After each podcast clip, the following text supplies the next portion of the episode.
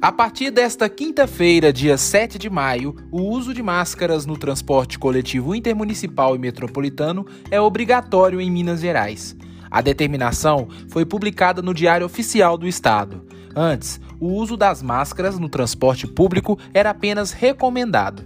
A deliberação também determina que as concessionárias responsáveis pela prestação dos serviços realizem o controle de embarque, a permanência dos passageiros, de modo a impedi-los a iniciar ou prosseguir a viagem sem a utilização correta de máscaras.